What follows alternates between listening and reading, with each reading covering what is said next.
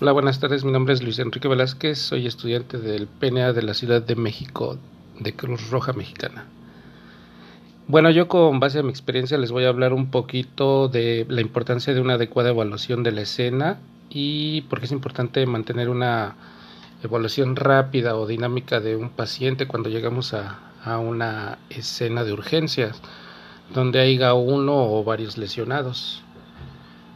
Eh, bueno, lo primero es que pues tenemos que hacer una adecuada evaluación de la escena, valga la redundancia. Esto se inicia con, digamos, una adecuada revisión del lugar, en donde pues nosotros nos tenemos que, que preguntar qué vuelo, qué observamos y qué escuchamos. ¿Esto por qué? Porque eh, digamos que estamos en una carretera y nos reportan un, un atropellado entonces pues tenemos que eh, estar atentos si ya hay servicios especiales de emergencia coordinando la escena, eh, si la escena asegura que no haya algún carro que se esté incendiando o algo que provoque algún tipo de, de incendio que produzca que la escena pues se vuelva insegura tanto para nosotros como para el lesionado. Y en lugar de ser un lesionado, pues vamos a duplicar o triplicar la escena al, entrar a una escena insegura sin, sin, saber qué es lo que vamos a hacer o tener los,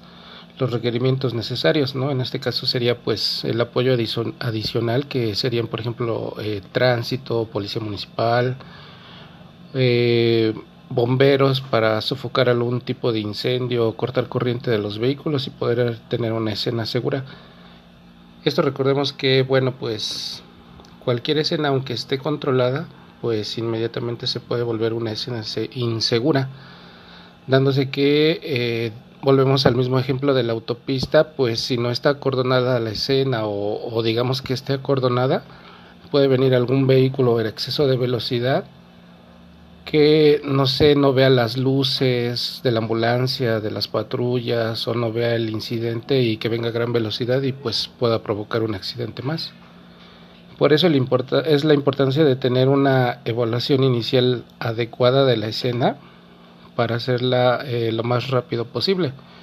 Si podemos sacar al paciente inmediatamente de esa escena y evaluarlo en la ambulancia, pues sería eh, lo ideal llegar a la escena, evaluar la escena, ver que es una escena segura, este, posteriormente pues si podemos retirar al, paciente si está consciente o que esté con lesiones, este, pues iniciar con nuestro APTI, ¿no? Que sería si está alerta o si eh, tiene, este, hay que responde al estímulo verbal o doloroso o está inconsciente y hacer nuestro adecuado ABC que sería tener una vía aérea abierta, permeable, una ventilación adecuada y que no haya eh, datos de hemorragia o circulación.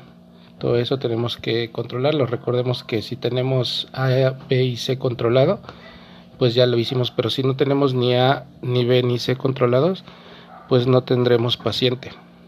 Ya teniendo estos datos, pues podemos entrar a la escena, sacar a un paciente y posteriormente subirlo a la escena y continuar con una adecuada evaluación secundaria y posteriormente una adecuada evaluación detallada de nuestro paciente y así poder determinar a este qué es lo, lo ideal para nuestro paciente, si requiere ser trasladado o le podemos dar únicamente la atención en el lugar.